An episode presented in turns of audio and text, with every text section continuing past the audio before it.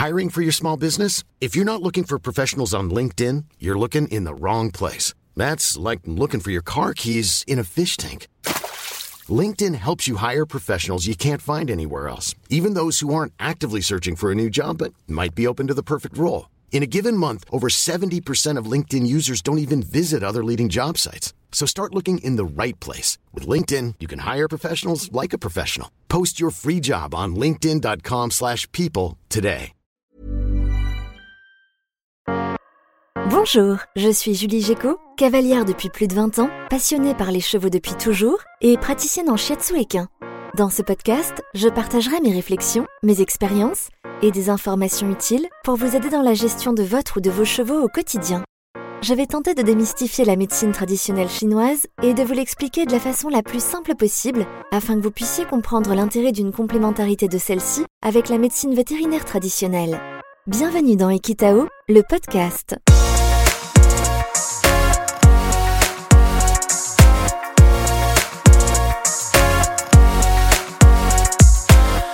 Acupression et moxibustion en complément du shiatsu. C'est quoi exactement l'acupression? L'acupression, c'est une technique qui peut être utilisée en complément du shiatsu global. Pour rappel, la définition du shiatsu, c'est des pressions-relâchements effectués le long des méridiens tendinomusculaires. Pour renforcer une séance, par exemple, on peut, en plus du shiatsu, faire une séance d'acupression. Et là, on va travailler non plus sur les méridiens tendinomusculaires, mais sur les méridiens ordinaires, ceux qui comportent les fameux points d'acupuncture. Et quelle est la différence entre l'acupression et l'acupuncture alors? La différence, c'est le moyen d'action. L'acupression se fait avec les doigts. L'acupuncteur, lui, utilise des aiguilles.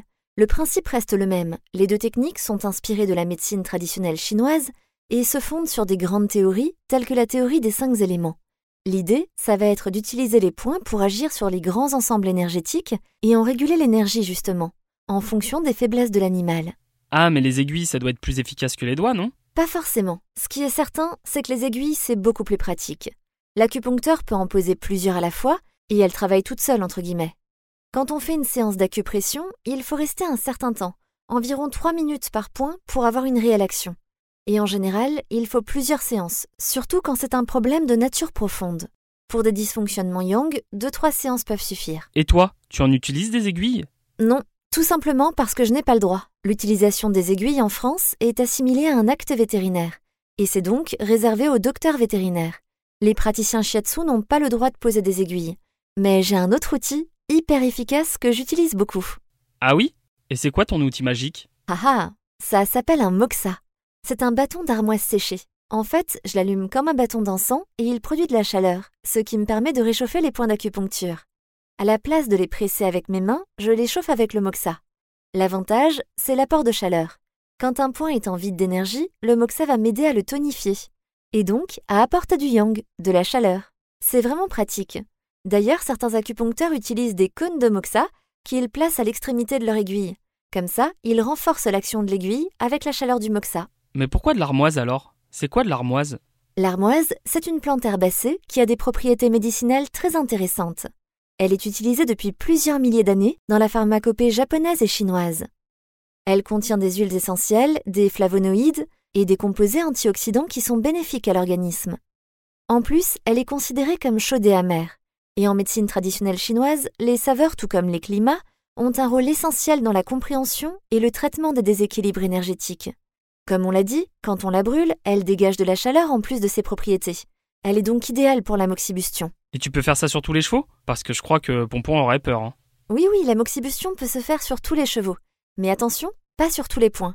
Elle est réservée aux points que l'on souhaite tonifier, ceux qui manquent d'énergie yang. Si au contraire l'ensemble énergétique est déjà en excès d'énergie et qu'on a besoin de la disperser, là évidemment on utilisera l'acupression et surtout pas un moxa. Mais la moxibustion est une technique utilisable sur tous les chevaux et même sur les humains et les autres animaux. Le cheval pourra être surpris la première fois par l'odeur et par la fumée, mais comme à son habitude, il va très vite comprendre que ça lui est bénéfique. Et tu verras qu'après 2-3 séances, Pompon présentera même des signes de détente dès que tu allumeras ton bâton, et avant même que tu commences à stimuler les points d'acupuncture, juste parce qu'il aura associé l'odeur du moxa à quelque chose qui lui est profitable. Comment ça j'allumerai mon bâton? Tu as bien entendu, quand tu allumeras ton bâton. Eh oui, c'est l'autre avantage de la moxibustion. Le shiatsuki peut confier un bâton de moxa au propriétaire du cheval et lui montrer les points qu'il devra réchauffer. En général, il le fera un jour sur deux sur une période de 21 jours, ce qui permettra de consolider les effets de la séance. Mais tu verras, c'est très facile. Mais je risque pas de le brûler? Non, non, t'inquiète pas, le moxa reste toujours à une certaine distance de la peau. Et même si Pompon bouge et que tu le frôles l'espace d'une seconde, il ne sera pas brûlé. En revanche, le moxa se consume comme de l'encens, et il est donc très important de veiller à ce qu'il soit bien éteint après la séance.